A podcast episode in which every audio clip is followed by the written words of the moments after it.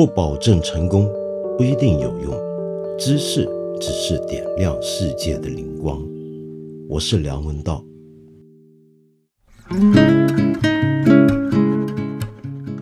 好像好久没有试过请朋友来这里跟我对谈聊天了。那么今天趁着一个很特别的时机啊，我就请到了一位相当专业的老师跟我聊一聊这个特别时刻的特别题目。这个特别时刻是什么呢？你听说过了吗？全国第七次的人口普查结果，应该在这几天就要出来了。那这个东西有多特别啊？可能你会问，人口普查嘛，不就是一个统计数据？这很值得关心吗？你不晓得。今年这一趟的人口普查太重要了，呃，我们国家人口普查是每逢十年做一回，那么这一回特别引人关注，不只是我们中国人关注，而且是全世界都在关注。那么关注到一个程度呢，我前几天看到环球网上还有篇文章，就是说国外的一些媒体、一些政客趁机呢，呃，在炒作一个消息，说你看中国人口出现危机了。那么看来，中国将来将会持续的衰落了。那么我们当然说这是唱衰中国，而且与理不合。呃，可是到底为什么他们会说我们遇到危机呢？而且说危机这一点也不光是老外讲，是我们中国也有很多人这么说。嗯，但是说这些话的时候呢，不是为了唱衰中国，而是为了反过来要提醒我们今天的一些的重要的关注面向。特别是呃，决策者可能会走的一些方向，因为呃，我们的人口规模跟人口的年龄分布和我们每一个人的生活都是息息相关的。好，说那么半天，那么到底谁来跟我们一起去聊中国的人口问题呢？那当然就是梁建章老师，你应该不陌生了吧？对不对？你至少在我们看理想这个平台上面看到了他的一个新的节目，讲的就是这个话题。那到底这个问题是个什么样的问题呢？我们今天就请梁建章老师来跟我们一起聊一下。今天呢，我很高兴啊，在这里啊，总算我透过视频你们就见不到了，但是我能见到，我能见到梁建章老师。那这个梁建章老师呢，大家晓得啊。很快就要在，其实你听到这个节目的时候，他在看理想的一个新节目已经上了。这个节目呢，就是叫《人口经济学十五讲》。这个题目啊，我想很多看理想的年轻朋友会觉得有点奇怪。比如看理想上面有不少的节目，比较文化的很多，社科的也有，但怎么会讲经济学就讲经济学呗？我们也有些经济学节目，怎么忽然就要做一个人口经济学节目呢？那主要就是因为我们最近可能，如果你留意新闻的话，大概都留意得到，就中国的生育率已经到了一个非常危险的警戒线了。那么，然后梁建章老师呢，这么多年其实一直关注这个问题。可是你知道吗？呃，梁老师，我在跟一些年轻朋友聊起您跟您的这些说法，还有这个节目的时候，很多同事第一个反应啊，又是梁建章老师啊。又来催生是吧？我就不想生，那怎么这么这么讨厌？就老是要催生，这今天才知道这个接点地气行不行呢？生娃有多难，你知道吗？这个时候还要鼓励生育，尤其像看理想，很多年轻朋友，这年轻朋友呢，年轻听众啊、观众啊，恰好就是不想生的人，还老给催生的人，然后没想到正儿八经上个节目，好像就是要来催生的，所以我一开头我就想问你，梁老师。你过去这么多年，你讲这些事情，是不是也常常遇到这种说法，常常遇到这种质疑？人家会觉得你就是鼓励大家生孩子，好像说的几乎是很不正确的一件事情。你怎么看？对，这个其实都是知道，就就是正是因为年轻人如果出于他自己的生活方式的选择，或者是学业啊、他的事业啊各方面竞争的因素，对于他生小孩意愿。的竞争啊，他年轻人自身是不愿意生小孩，这是非常非常强烈的一个趋势。所以我是要鼓励生育，不是说鼓励大家生育，是鼓励政府要鼓励大家生育。你是鼓励政府鼓励大家生育？对对，当然现在中国首先要全面放开了，那过去还是限制生育，这个一百八十度的转弯，然后就中国政府现在还是相对其他国家来说，还是相对于有很强的执行力跟很多的资源的，所以它其实可以用社会的资源来倾斜，来帮助年轻人啊生更多的小孩。当然，他帮助年轻人生小孩。这，出政策鼓励大家生育，不是说就要强迫大家生育，就是还是有些人还是会选择，对吧？不生甚至于不结婚。但正是有这么多人会选择不生或者不结婚，我们一定需要放开人，有些愿意多生的，生三个甚至生四个，啊，让让他们能够生得起啊。如果喜欢这么多小孩，生得起养得起。那正是一个社会就正常的有这么多生三个、生四个的小孩，才能够让呃那些不生的人或者是生一个的人，这样平均起来才会到一个社会平均生两个。哎，这也是大家知道的，长远来说必须维持在两个，否则人口会一直不断的萎缩，对吧？啊，所以这个是一个综合的一个社会工工程。所以我还是呼吁这个政府能够首先是放开了，然后就是出台。呃，嗯，鼓励生育的啊，强有力的鼓励。对，我们都知道啊，就这个说道理是这样，而且你也在过去这么多年，包括在新的在看理想这档节目，也在诉说这个道理。那么基本上你已经把自己说成那个样子，就很多人想起你的时候啊。就想到那个样子，就有点像我们小时候过年那个年画上头那些报纸观音还是什么那类，就是就这个贴的这这个看到就就又 啊还来送孩子了，来催生孩子了，来鼓励大家开开心心要要要养娃了。我我但是说这一切之前，我想先问一点个人的事情，就是我们大家认识你。你的另一个除了这几年鼓励大家生娃之外啊，鼓励政府鼓励大家生娃之外，你的另一个身份当然都知道，就是携程这个全球最大的旅行呃呃旅游服务机构的创办人。然后您过去呢，我们觉得你是一个做 IT 的人，然后是个电脑神童。就我还记得你第一本书讲的是网络社会，对不对？那是九十年代末了吧？对，Internet 的一个展望，对。对吧？那时候你还应该还在甲骨文工作吧？对对对，对我我想知道，就是这很奇怪，就很少有人像你这样一个做 IT 的，嗯，一然后做企业的，嗯，而且你已经后来创办携程，应该是事业，呃，整个公司要往上爬的阶段，你怎么会忽然莫名其妙的想到要去去斯，你去了斯坦福？念经济学，然后专业学的就是人口经济学，这是什么什么原因啊？这个转行转的也比较有点猛。那个时候看这个是非常少见的，但现在不是说有斜杠青年吗？你就是是吧？因为我呃读少年班的，所以工作的比较早，然后创业的也比较早，然后创业成功的就是携程，当时确实是。呃，很领先的一个公司，我们可能是最早的盈利的互联网公司，在中国最中国最早的盈利互联网公司。然后到二零零三年的时候就上市了，然后到二零零五年的时候就领先的比较多了。呃，然后我就那时候觉得是不是趁自己还年轻啊，当时都也就三十岁左右，呃，能不能再做点其他更有挑战的事？所以当时我就想。去读书也没想好读什么，读后来呢，发觉经济学呢就比较符符合我理科生啊数学比较胃口，嗯，然后就对经济学特别感兴趣。然后正好呢又到 Stanford，因为我以前 Oracle 就在硅谷嘛，对，就在那边嘛，对，到那边就去念博士啊，幸也很巧，那边的这个这个也是收我这样的学生，也是他们也是比较破格的吧？哦，为什么呢？因为其实现在的经济学，它对数学的要求非常高，所以呢，就是可能第一年就是学数学的，然后你数学能不能过了关呢，才让你开始做真真的研究。所以他们收的学生呢，一般都非常年轻，嗯，都可能二十五六岁、七七八岁。那我那时候虽然三十五岁，对吧？企业家里面去念书的是算很年轻的，但他跟其他学生比起来的，已经是离开。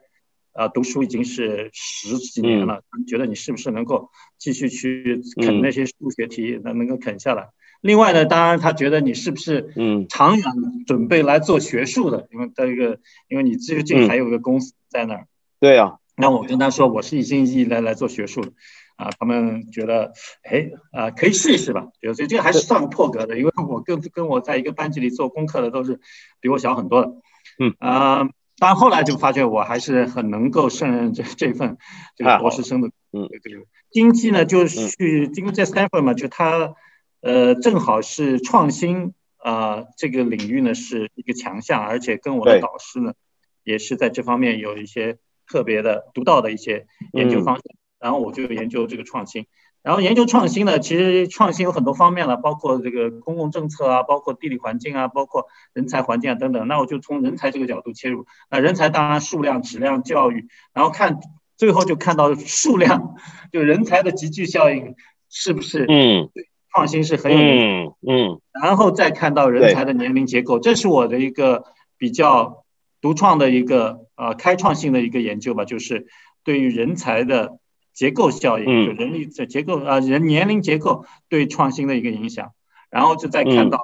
比如说日本为什么不行，然后为什么呃其他的一些国家是的，后来美国被美国反超，因为它相对人口比较年轻，然后最后。就经过一两年的研究，把我的人才结构跟呃这个创新的模型做了些，呃人人才年龄结构跟创新的模型做出来以后，然后又分析了其他很多国家，最后看到中国的情况，那就发觉中国的问题很严重，就是在呃零七零八年的时候，就十几年前，虽然说这个时候。还是严格的一胎制，而且大家对中国的情况都是感觉中国人口太多，但实际上那个时候中国的人口已经出现了一个问题。啊，我后来去找了很多数据，发觉那个时候中国的人口已经出了现了问题，而且还还在实行一胎政策，所以我觉得那个时候就是一个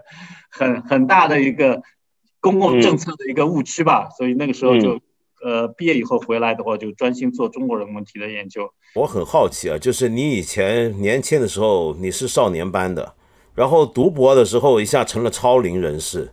就就比同年的呃一起上学的同学都还要大，那个感受怎么样？我我这是个闲话，我很但是很好奇。你从来上学都不是，你从来都不跟同龄人混，是不是？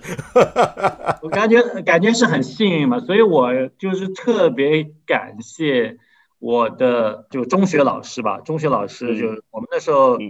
教育改革，就是我们那个中学是个重点中学，也是个试点教育改革的试点中学，就是他学校里就你只要考试通得过，平时你几乎可以不上课。我那时候就。对，搞了很多，就在参加计算机的这种 project，就参加这个计算机的这种编程的一个设计，然后同时也在家里面自学，因为做那些项目需要可能高中啊，甚至大学里的一些课，然后老师非常的包容，然后那个时候，然后又有机会去考少年班，所以我想那个时候却最小，导致了我现在可以变成最大的，因为我可以第二层走得更远一些。啊啊，当然这个压力还是有的，因为确实是很多东西已已经放开很久了，要回去把这些东西回来。嗯，好在我觉得这个只要你，我觉得年轻跟年纪大不是个大问题，只要你是全身心放下来，因为年纪大的人他有的时候不如年轻人，就是可能他有太多的包袱，他以前的东西或者以前的一些关系，以前的一些。呃，他需要处理的事，他放不下，那可能就接受新的东西就少一些。那我呢，就真的是全部放下了。就一开始有暑假还回到公司去看看，但后来徐念博士忙了两年，真的是公司什么事都不管了啊，真的是就是就就就是挂一个。明白。我等一下还会回到这个跟年龄有关的问题啊，但是我想又绕回去一次，就刚才您讲人口问题，嗯。我我想知道，你当时二零零七左右，二零零七零八，你发现中国的人口政策有很大的误区，是因为当时中国还是一个一胎制的一个政策，然后这个政策我知道在当时其实这么多年都有很多争论，就我们很多朋友都参加过这个争论，就到底中国，嗯，是不是还应该实行这个政策？呃，一般的当时我记得报纸上面很多知识分子的讨论是觉得。嗯，这是个自由选择的问题，就是说我们应该给人这个自由，就你要生几个孩子呢？也有一些是社会伦理网络的问题，就是说，嗯，如果整几还再多几代人都没有兄弟姐妹，那这个国家的年轻人会是处在什么样的情况？有这种讨论。但是你那时候关注的问题，我觉得并不是主流会关注的问题，因为当时我们没有人觉得中国人少。但是你的说法等于是说中国已经不够人了，快要这个讲法很惊世骇俗。嗯，对，现在当然很多人已经知道这个情况了，但十年前，啊，确实很多人听到这个观点是非常震惊的，就是说中国人现在不是多了，是太少了。嗯，但我后来就是分析这个问题，就当时为什么出现。说这么多人，这么多学者，包括经济学家、人口学家，都没有把这个问题这个想得很清楚。当然，也只有很少一部分想是跟我观点一样的，但他们他们的声音也不太响。嗯，为什么呢？因为有两两拨人，一波是人口学家，人口学家他知道中国的这个人口数据确实是非常糟糕了，已经糟糕了。嗯，但他不是经济的。专家就他并不认为人口少是一个坏事儿，很多人认为人口越少越好，越少越甚至有人说中国的适度人口是三亿，就到了三亿就能跟美国一样富啊，这这是他们有存在这样一个误区。但经济学家呢，他是知道的，人口如果太少或者人口萎缩的太快的话，对经济是有负面影响。但他不知道人口的真实数据，因为有很长一段时间，就中国认为。统计局总是认为有很多很多的漏报，但是虽然实际调查下的人口数据已经是下降的很快了，但是他总是把人口，他把的误报的人数越来越大，越来越大，使得的总体的啊，他报给啊世界呃卫生组织，还说是说世界联合国的这个数据，一直把中国的这个出生率放大了。定在一点八，所以你看很长一段时间都是一点八。我一开始也看这个一点八数据觉得很奇怪，然后再去看它的数据，看进去它确实是实际调查的数据一直在降，只不过是它把全部 把下降的部分都归因于它的说是漏报的因素。嗯，所以这两拨人就是人口学家，他认为人口少没关系，呃，这个经济学家，哎，看人口还可以，这两拨人就没有一个把这数据，就所以要人口经济学，把 人口真实的数字跟经济结合起来看，这就一下就看出问题来了。然后如果后来我跟经济学家说，哎，中国是实际人口数字是这样的，他们立刻就啊，就很容易说服经济学家，也比较容易说服这个媒体的，包括企业家。这样人口少肯定有问题的，所以一旦把这个事情连起来看的话，后来就是比较容易说服说服人。当然后来我明白，越来越经社会引起这个讨论了以后，有一阵子还是个敏感话题，那后来后来就不是个敏感话题，大家开始讨论了，那就越变越明了。这个整个人口的性就是的。啊，就大家就越来越清楚了。是的，您刚才提到一个有趣的现象，就是关于中国的人口数据是否可靠啊？我记得当时呢，呃，的确有过争论，就是说，因为也也有些人指出，我们的包括您在内，就是说，我们实际的这些数据，如果再挖深点去看，看他们采集的这个结果，初步结果就能够知道，其实我们的生育率是在下降。但是为什么后来报的时候还是一直维持常年维持在一点八呢？就因为您刚才也提到，就是因为大家都觉得叫漏报，那个漏报其实是一个很强烈的我们的对这个社会的一个固定的认知，就觉得中国人是爱生孩子的。那很多人是偷生或者超生了，然后生了呢就不敢报，所以就漏报了，就常年是这样。所以这其实反映出某种的脱节，就其实这个社会。大概已经在相当一段时间，并不是大家很想生，然后超生了，然后漏报，而是恰恰相反，是大家其实已经不想生了，呃，实际上是大家已经不太愿意生孩子了。那么，呃，我想知道，就您当时对这个问题的了解怎么样？你怎么看？就是大家不愿生孩子这件事儿。哦，这个就你做人口学的人的话。他应该都是非常清楚这个自然规律。因为你看了世界上几乎所有的国家，只要他一开始城市化、现代化，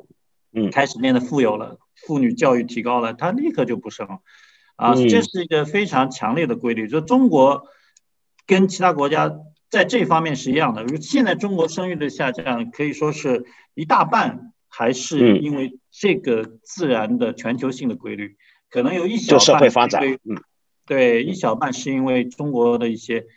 呃特别的问题。那特别问题就中国的房价可能特别高，然后中国的相对收入来说，中国的这个教育压力大啊，还当然还有一个计划生育的一些惯性，所以这几个因素导致中国会比其他国家更低，但所有国家都是经历，所以这个这个是个大势所趋，确实是这个没有办法的。不管你原来是有这个多子多福的这样一种文化，还是说伊斯兰有这样的一种。啊，不不限制生育的这样的文化，包括伊斯兰国家，只要你开始实话，妇女接受教育，她的生育率就会降低。包括现在的印度也是，你看到印度的大城市，其实它也是在走这个趋势。当然，印度大部分还是农村嘛，所以它生育率还是很高。啊，这个大的趋势是呃全球性的，啊，所以这个是应该看得很很很清楚的。只不过是大家可能如果一些只是看中国，只是看中国的过去，可能有这种惯性思维。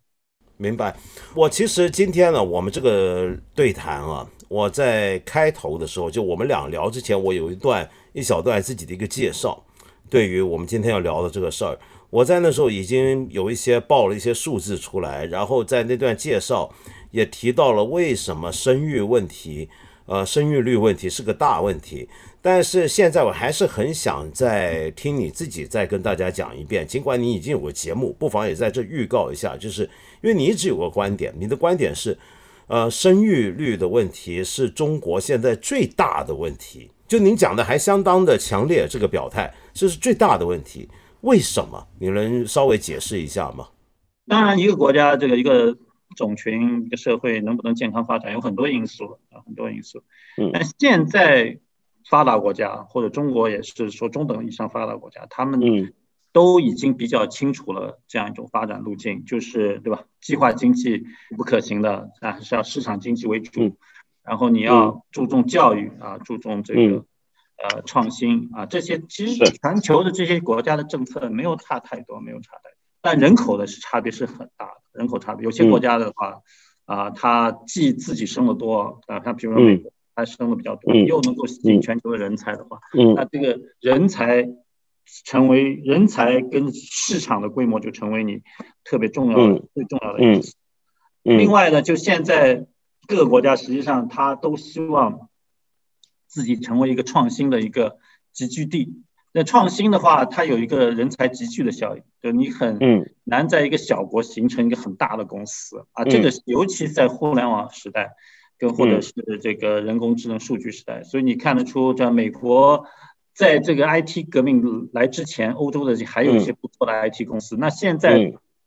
全球最大的 IT 公司或者全球市值最大的公司嘛，就基本上在美国，那还有在中国，所以这种集聚效应也越来越大。就创新的，它赢家同时赢家的就是那人才最多的地方或者市场最大的地方。嗯。啊，所以这个是一个根本的一个竞争要素，比以前更加重要。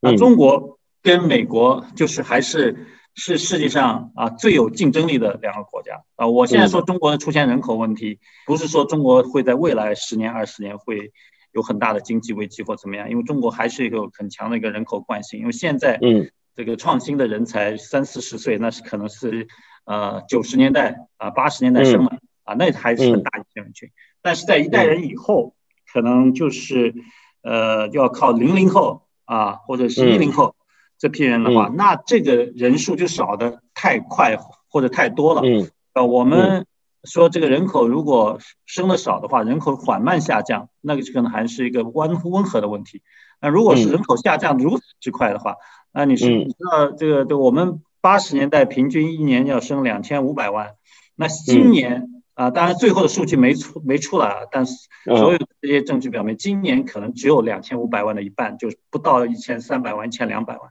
也就一代人减半的速度。哇，这个是人类历史上最快的，从从来没见过的，可以说是一种坍塌吧。嗯，也就是你不要说就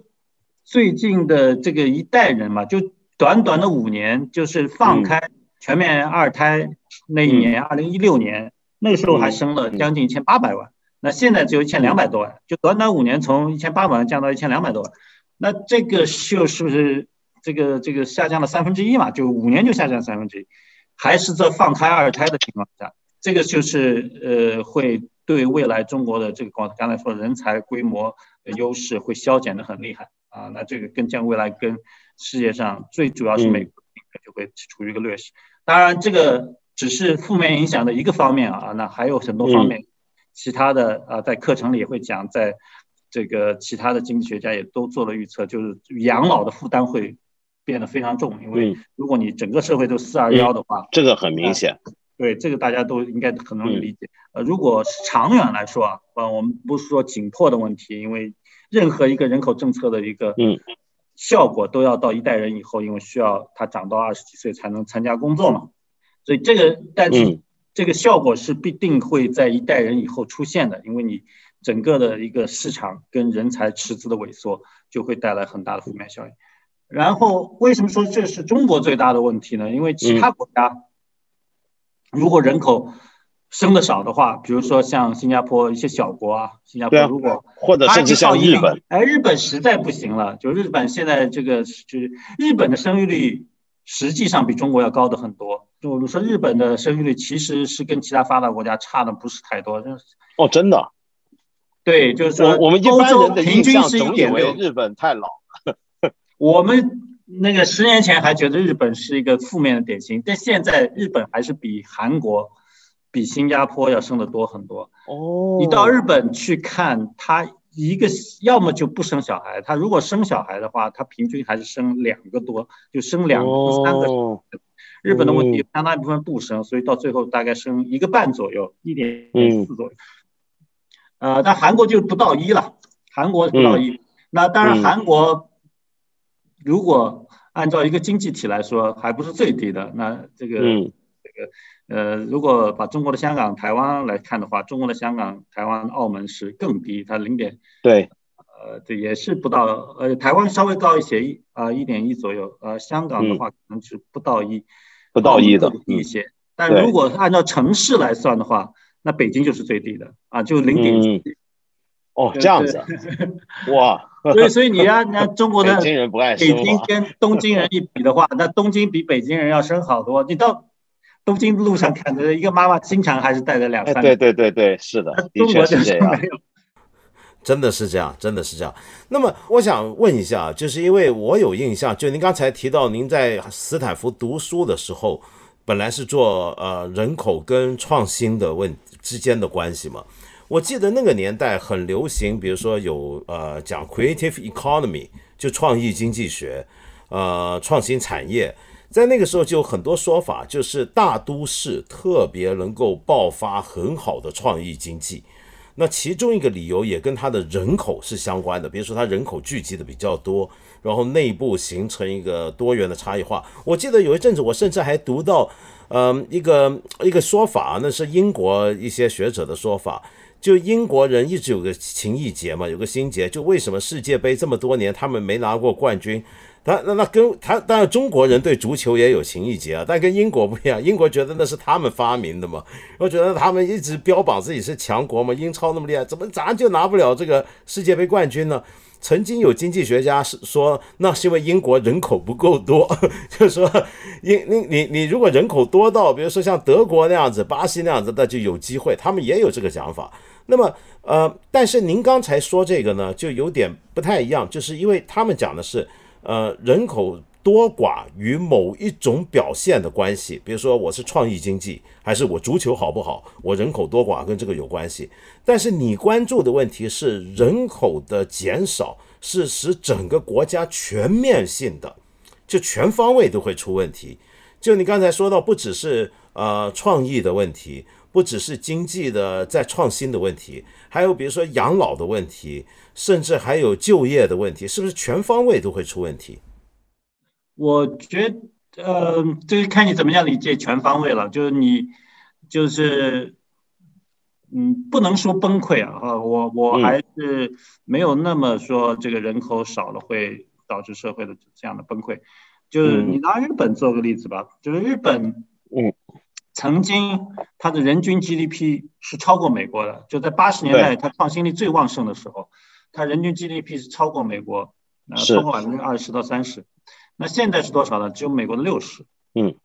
所以它人口，呃，这个人当然它人口没有少一半啊，就是它人口其实是，呃，因为它这个稍是是少升一个半嘛，它可能人口是少了百分之二十到三十，就相对于人口稳定。每代人稳定的情况少了百分之二十到三十，但它的人均收入就是从美国的一百二十到美国只有百分之六十，就这样一个水平。当然，到美国百分之六十的话，对吧？它也不是一个穷国，也是一个社会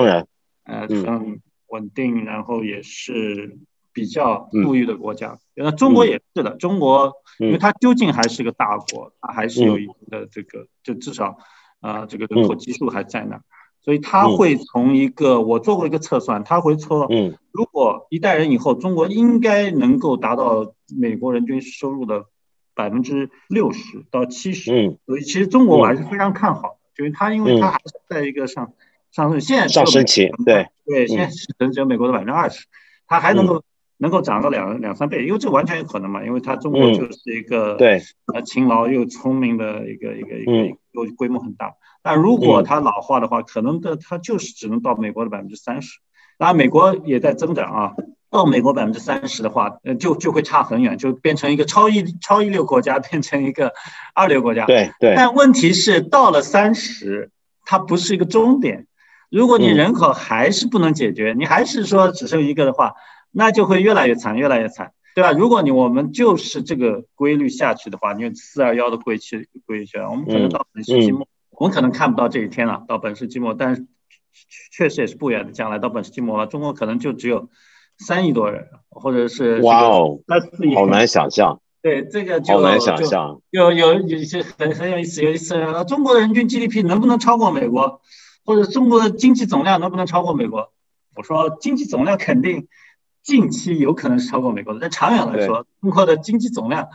不一定能够超过美国。但是中国的人均 GDP 能够超过美国，那唯一的说算数就是中国的人口可能被美国反超，这也不是没有可能。因为美国的人口三亿，它每年增长移民的话，到本世纪末，它就可能就六亿。那中国如果最悲观到三亿，那我如果按照一般情况下，也可能只能到六七亿的话，那这个就是一个逆转。嗯啊，当然不是说完全没有可能逆转嘛，就是中国对吧？因为政府我现在说说了，它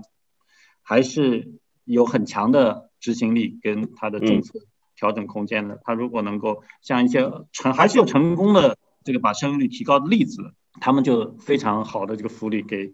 呃抚养小孩的家庭，那这样的话会把生育率提高到一定的水平。嗯，可是这又有一个问题啊，我又从您刚才最后讲这点联想出来，我们都知道中国政府的执行能力很强，我们也有一定的公共资源，是可以鼓励大家呃去多生孩子的。可是刚才您提到北欧的案例啊，但是我们也见过很多不是那么成功的例子。比方说，就刚才您提到新加坡，新加坡政府大概已经鼓励生育很多年了。那新加坡政府已经是个很强执行力的一个政府，呃，他掌握的资源也不少，但是他没有很明显的成功。日本呢，也不能叫，也也也就一般般。我的印象，可能我是错的。我的印象，就日本，我觉得就像你刚才讲。人口老化没有我们说的那么厉害，是一个发达国家的水平。但是日本的政府也做了很多工作，大量的工作。那么你觉得为什么有的国家，它其实就算政府做了大量的工作，比如说像新加坡，它的生育率还是上不去，结果最后是要靠移民。那日本呃也做了大量工作，但是看起来也没达到，比如说生育率达到一个世代完全交替的一个可能。您您觉得是什么原因呢？呃，各个国家不一样啊，就是我说比较成功的，比如说北欧，像瑞典啊，那甚至法国，它福利非常好，它实际真金白银花的钱相当于 GDP 的百分之三到四呃左右，那这个是很大一部笔钱。日本呢，虽然他口头说这个低生育率的问题，但他政策变化非常保守，也是比较慢的，嗯所以他花人均 GDP 就一点几，就比起那些国家还少很多。新加坡呢？当现在因为全世界就这么几个样本点，现在没有呃，就成功的例子也就这么几个，失败的例子也也很多。新加坡到底为什么行，为什么不行？有可能是因为确实是新加坡在教育方面的压力，呃，就是像其他华人社会一样非常大。日本呢是介于这个欧美国家跟华人社会之间的，就欧美国家其实教育的压力，就家长是比较放养形式的，就是比较没有那么着急。华人呢是最着急的，呃，然后这个日本的其中了，所以日新加坡的问题可能就是教育的竞争压力特别大，啊，所以是这样问题。另外，当然了，还有一个因素就是基本上在城市里面，这个城市里面会低一些，有一定的在大城市里会低一些，在小城市里面，在乡村呢会高一些。那新加坡作为一个城市呢，它是，对，它其实作为一个城市还是要比香港跟台北可能高一比比我们高的，对。OK，这就有两个问题衍生出来了，都跟政府还能有什么手段的有关啊？就比如说您刚才提到北欧跟法国，我们知道北欧跟法国是提供了大量的福利，比如说您刚才提到动用了整个国家 GDP 的百分之三来鼓励生育，那我们很多人一听啊，那个本能的反应就是那人家有钱啊，就比如说北欧，我们说北欧好不好？北欧当然好，人人都说好。那北欧有钱啊，就让人家先富起来了。那么，但是中国的问题是我们觉得我们还是个发展中国家，尽管我们体量很大。那么，我们国家现在就已经，我们还没富起来，但是就已经面对很多发达国家会面对的这种沉重的人口问题的时候，我们能够有那么多的资源用在这个问题上吗？中国的还是资源还是相当。这个有钱的有钱的，怎么说呢？就是说，你当然人均收入是比较低啊，但你看它的呃储蓄率，就储蓄率就是说不是为了现在享乐的，而是为了未来的投资。那投资到什么地方呢？中国的储蓄率跟投资率都是世界上最高的，那曾经一度到百分之五十嘛。对，反正是非常比其他很夸张的数字高高很多。嗯，他投到哪去了呢？他投到了基础设施，基础设施中国。投到将近百分之十吧，在发达国家只有百分之二三，就比比其他国家高出百分之五六。这这个是很，这不也不需要这么多，未来是不需要这么多投资的。所以投在实物的这种呃投资，投资基础设施也是投资未来嘛。那你投在未来的孩子，这个我觉得是完全可以的。啊，中国还有很高的就是投资，就是建设园区啊，这个对啊。然后是城市化，这个当然也是基础设施，房子，嗯，这些其实包括我们现在很多的这个环境治理啊等等，就这些当然都是也是需要的。但是这个，嗯，中国之所以发展这么快，也是有这么大的能够存下这么多钱，或者是有这么多额外的资源去为这些未来投资。那中间只要拿出一部分为未来的孩子去投资的话。我觉得还是可以，这个跟就是像拉美国家这个还是不一样的。拉美国家虽然人均收入啊，有些国家跟中国也是差的不太多啊，巴西、阿根廷，呃，但是他们就投资率很低，然后又呃国际盈余又不高，呃国际收支平衡很不好，那他是是没有实力去呃你再拿更多的资源去给家庭。嗯，OK。那么刚才您提到教育啊，就是因为我听您的节目啊，我有一个印象，就是您刚才也提到，就好像凡是华人社会，甚至是受儒家文化影响的地区，比如说韩国，现在都出现了生育率低的问题。嗯，那很多人第一个感觉，哎，这莫非是跟文化相关吗？您觉得是不是呢？这个是的，嗯，你你可以把它归结于文化，但我一般 不愿意归结于文化，对吧？嗯，呃，因为这个文化还可以深挖嘛，啊，文化的话比较悬，你还是即使你说文化，还是要深挖。就中国，我认为就一个是家长对小孩的期望是普遍比较高的，那再深究一下，就就是说小孩普遍他有比较大的潜力。啊，也就是说，大家的这个资质没有差那么多，就是中国的小孩，所以呢，你努一点力呢，实际上它的上升空间还是挺高的，挺大的。嗯，所以呢，这个大家都希望，对吧？每个小孩都觉得自己有可能上名牌大学或怎么样。可能在啊，欧洲啊，或者是美国啊，就是像欧洲，对吧？以前就是很大的一个时期，都是贵族社会嘛。那贵族的小孩可能就是能够呃比其他小孩更有天资或者更有机会，这个大家也接受了。那中国小孩从我们搞科举开始，就是大家都是觉得都是有机会的。那这个当然是个优点啊，是好事儿。但是如果你的教育制度把这种大家竞争变成了一种恶性竞争，或者现在叫内。对吧？嗯，对。那这个，那这个就就变成或者叫军备竞赛了。那这个就是代价很大，代价是说大家都很累，然后就不愿意生小孩。所以这个东西是特别需要解决的问题，就不光是中国解要解决的问题，也是其他东亚国家竞争特别激烈，甚至于说未来欧美如果生育率继续下降的话，也可能是啊，这个是一个很重要的因素。因为其实现在人富裕了以后，其他东西当然房价是个问题啊。房价，中国大城市怎么样解决是另外一个话题。那首先，嗯，一个两个问题，一个房价，一个教育。那教育的话，确实，啊，看怎么样一个很好的手段去减少这种军军备竞赛。因为你知道这个，你若你知道去年特别火的一个词儿叫做“海淀妈妈群”嘛，“海淀家长群”嘛，它这个不是后来又出现一个叫“鸡娃”嘛，就给娃打鸡血。我我前阵子做节目啊，才有一集就提到这个鸡娃，就就说到现在这个鸡娃现象已经鸡到什么程度呢？就一个呃一岁半的娃，这个妈妈给他定的时间表是每天早上六点半起来洗刷之后呢，就开始学英文，然后排的满满当当，然后排到晚上不晓得呃十点钟睡觉，然后睡觉呢，这个妈妈还要写着。这个睡觉叫自主睡觉，我睡觉还是自主睡觉，现在都是这么给孩子打鸡打鸡血。那这种压力下，就就真的是你很多人，呃，就比如说我很多年轻同事们，他们没生孩子的，他们就看到哇，现在生个娃都得这么搞法，那那就太累了，就就你这几乎夫妇俩就别上班，就专门在家给家给孩子打鸡血就行了。这个压力确实太大，所以您说到的，嗯，政府鼓励大家生育的话，其实这个手段是需要动用到很多不同的工具，跟很多不同的社会政策配套的来解决才有希望，是不是？对对，因为你现在太低了，如就你可能一个政策，如果你把教育的问题解决了，那可能能够提高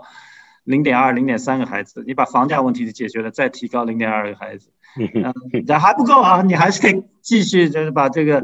对吧？这个这个可能做些福利鼓励啊，产假啊，或者是这个呃托儿所啊，或者是这个呃，你还要可能有些辅助生育的技术也要，就代孕啊、冻卵啊这些也要合法化啊等等。然后妇女地位的提高，甚至于单亲家庭，你也给他很好的福利啊。这些综合就全面的要做的话，有可能。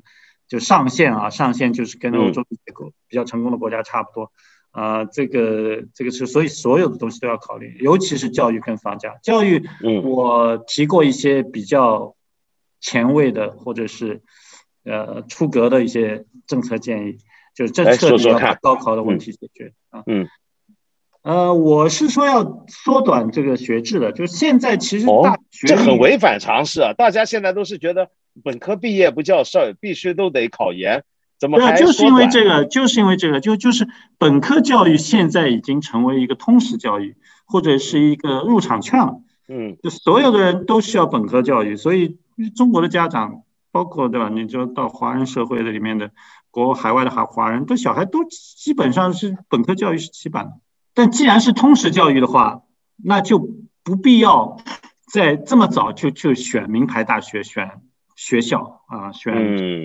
要这么筛选，就大家都上通识教育，因为你现在你说以前是为了说只有一小部分人可以上名校，清华北大，是因为你的师资资源是稀缺的，你只能是说配最好的教授，你要配最好的学生，因为这个学生跟教授可能产生更大的效益。但现在本科教育其实教的东西其实全球都一样，对吧？你说斯坦福、哈佛的本科教育就比。这个一般二流大学好吗？其实教的东西都一样，不一定。嗯嗯，他他其实名教授也不上本科的课，对。当然，一个研究生是另外一回事啊，跟着这个名教授做做研究是另外一回事。所以本科教育要通识化而且普及化。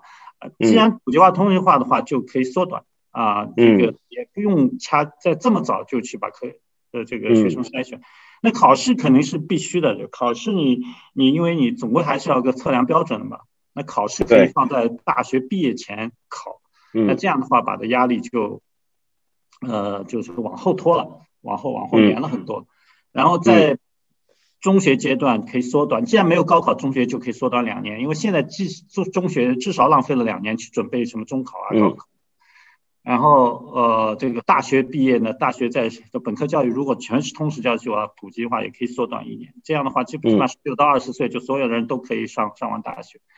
然后在大学毕业的时候考试，这考试当然是跟你要上研究生的话，那研究生有可能考的科目是跟你考专业是有关的。那那你不会浪费去你复习一些可能你跟你将来没有关系的一些一些学科。不同的企业对大学毕业生可能要求看一些不同的考试，或者就看学校的。是，所以这样的话就是比较合理。因为我们现在之所以我们现在这个教育系统是一百年没有变过，是这个德国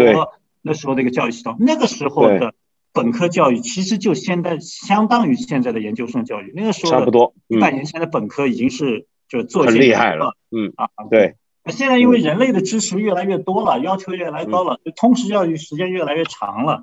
啊，对，但我们的这个教育体系，就这么早十八岁，甚至越来越早的话，就挑选学生的话，是实际上是一百年前的那个那个做出来系统都没有变过。当然，这个惯性，呃，这个要改这个整个的系统，这非常难。那看我们有什么样的好办法去改。当然，我觉得缩短学制，呃，就即使你不改高考，即使就是缩短学制的话，也也有帮助，也有可能是吧？嗯，对，因为你你你把中考取消，把学制缩短，虽然前期的这个压力会更大一些，但至少年轻人会多两年时间就毕业，然后这样的话，对，一方面是减轻压力啊，一方面年轻人早点毕业工作的话，尤其是女生啊，她可以更多的去生小孩。嗯，女生更多生小孩，你这么讲就要挨骂了。我跟你说，现在女生你劝她生小孩，她们可不高兴。因为女生，而且就女生就特别的，女生早熟吧，女生早点毕业，的确，对，其实对他们是有利的。其实我们还有很多相关的话题可以讨论，但是我会推荐我们的听众就都去听您的人口经济学十五讲，那整整十五讲非常丰富，但是又非常的精华的把您的这方面的一些的想法、研究、看法已经梳理出来。就是关于人口经济学以及关于中国问题的判断，但是我在这最后，我想问您一个，嗯，你的感受的问题，因为你从零七年左右就开始提出中国的人口出现大问题，不是人太多，而是人将来会太少。那么一直到现在，您刚才提到的这个学制缩短等等，你一直提的都是很另类的看法，至少在当时看来，就是很异类的。那么肯定跟很多人不一样，肯定也常挨骂，呃，常被人批判。你你的感觉怎么样？呃，争论吧，就是不叫批判吧，这个，对我们，我觉得争论争论是好的，但我觉得我还是挺有成就感的。从一开始没什么人认可观点，现在还逐步逐步像你创办一个公司一样，你这个市场份额。是越来越高的，而且我觉得还不够。我觉得现在还是就精英阶层基本上大部分都接受这个观点，但大众还是还是不够，还是要继续去去做。呃，我觉得你这个从市场份额从小开始做到大才有意思嘛。如果已经是很大的市场份额，那就没啥意思。哦，您是这么看？就您对待这个问题看法，就等于做做把公司市场份额做大，这个有意思。那么，但是你刚才说了，就是说精英阶层很多很。今天我觉得中国我们很多比较呃受过高等教育或者怎么样，大家对你的想法都已经开始有共鸣或者认识到你说的问题了。可是，呃，也还是有很多人，呃，比较也可能是受过很高等教育的，是青年，就青年群体。他们是非常现实的，在考虑生不生孩子的问题。嗯，他们会觉得你今天跟我说这个，我们人口再少下去，我们中国就有问题了。那意思就是我们来增产报国吗？那那你如果遇到，让你遇到一个，比如说我就跟你说吧，就像你在看理想做节目，那里面很多年轻编辑，他们一开始啊，劝劝人生孩子，别了吧。那你如果让你遇到他们，就这么一个人站在你面前，你怎么跟他讲？对我经常碰到一些女性的这个，呃，她们都是也是受过高等教育，我就跟他们说，这个社会就是要对你们特别好啊，就是因为现在对吧，不靠体力，靠智力，靠这个社交能力，但女性一点不比平均意义的上来说，女性一点不比男的差，那这个就是女性还多了一个技能，而这个技能又是整个社会不可或缺的一个技能。那你现在就是说，你要就就要是拿这个技能去要挟整个社会，就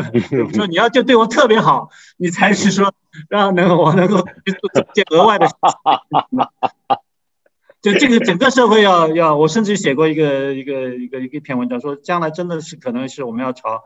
母系社会靠拢，就是给女性的地位要超过男性，还有可能是这样的一个平衡。啊，就是在整个社会，整个女性，我觉得这也是把他们，他们也要认为这个是他们应该得的，然后整个男性也认为这也是他们应该得的，那整个社会才能平衡。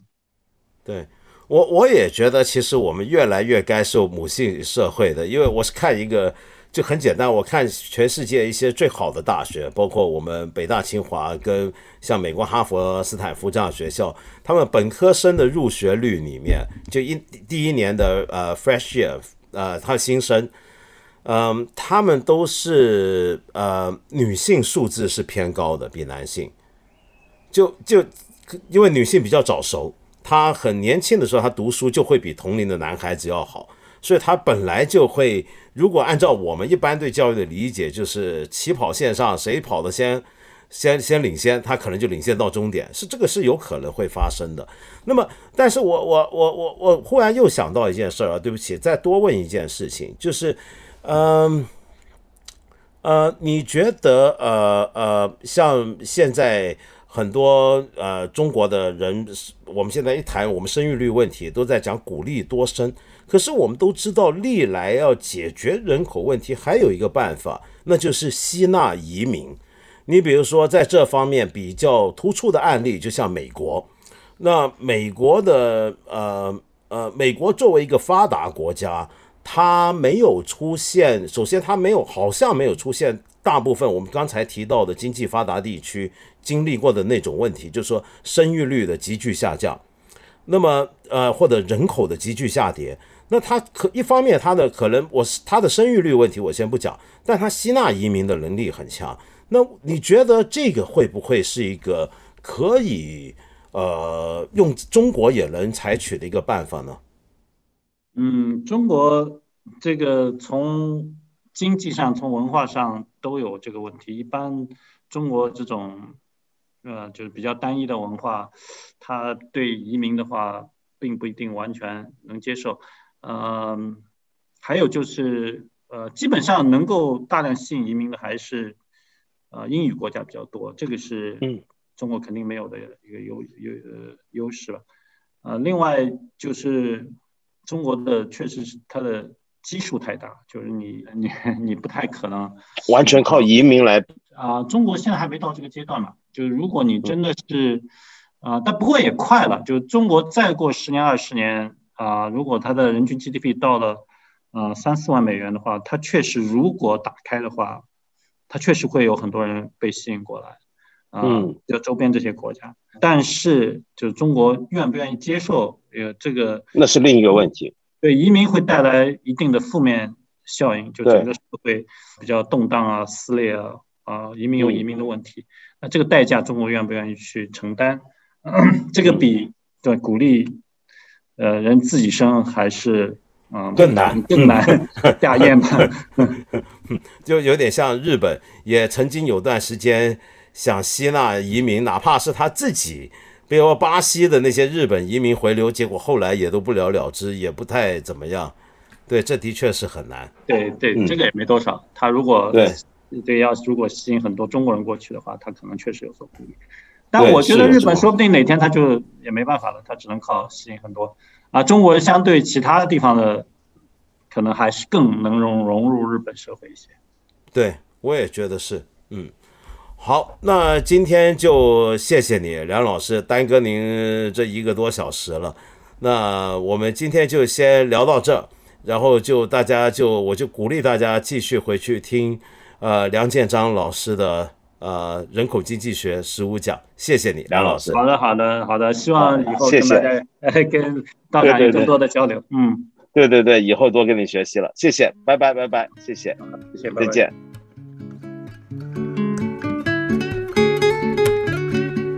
就像刚才我跟梁老师对谈的时候所提到的，我去年还前年就做过一次节目，就提到了中国的人口啊，其实是有危机的。那个时候是借着日本的一本著作谈日本的高龄化社会问题，提到这个话题。当时很多朋友呢就觉得，包括我的同事们就觉得我是不是在鼓吹大家生孩子，然后就很多人骂我，在包括在留言里面。就说你不晓得今天说生孩子有多困难吗？你是不是太不了解今天呃青年人这一代面对的生活压力呢？哎呀天哪，我当然懂，我当然明白。可是问题是，听完这期节目，你可千万别骂梁老师，因为我们的立场非常清晰，然后我们关注的焦点也是相当聚集的。我们可从来没有在催生。我们只是希望鼓励一套更有利于大家去生育子女的一个环境而已，就是这样。起码我们先把问题搞清楚，然后再去想想看怎么应对这个问题吧，对不对？我们用不着，因为我们不赞成解决问题的方法，或者对这个方法感到不舒服、不满意，就回过头来否认问题的存在。您说是吗？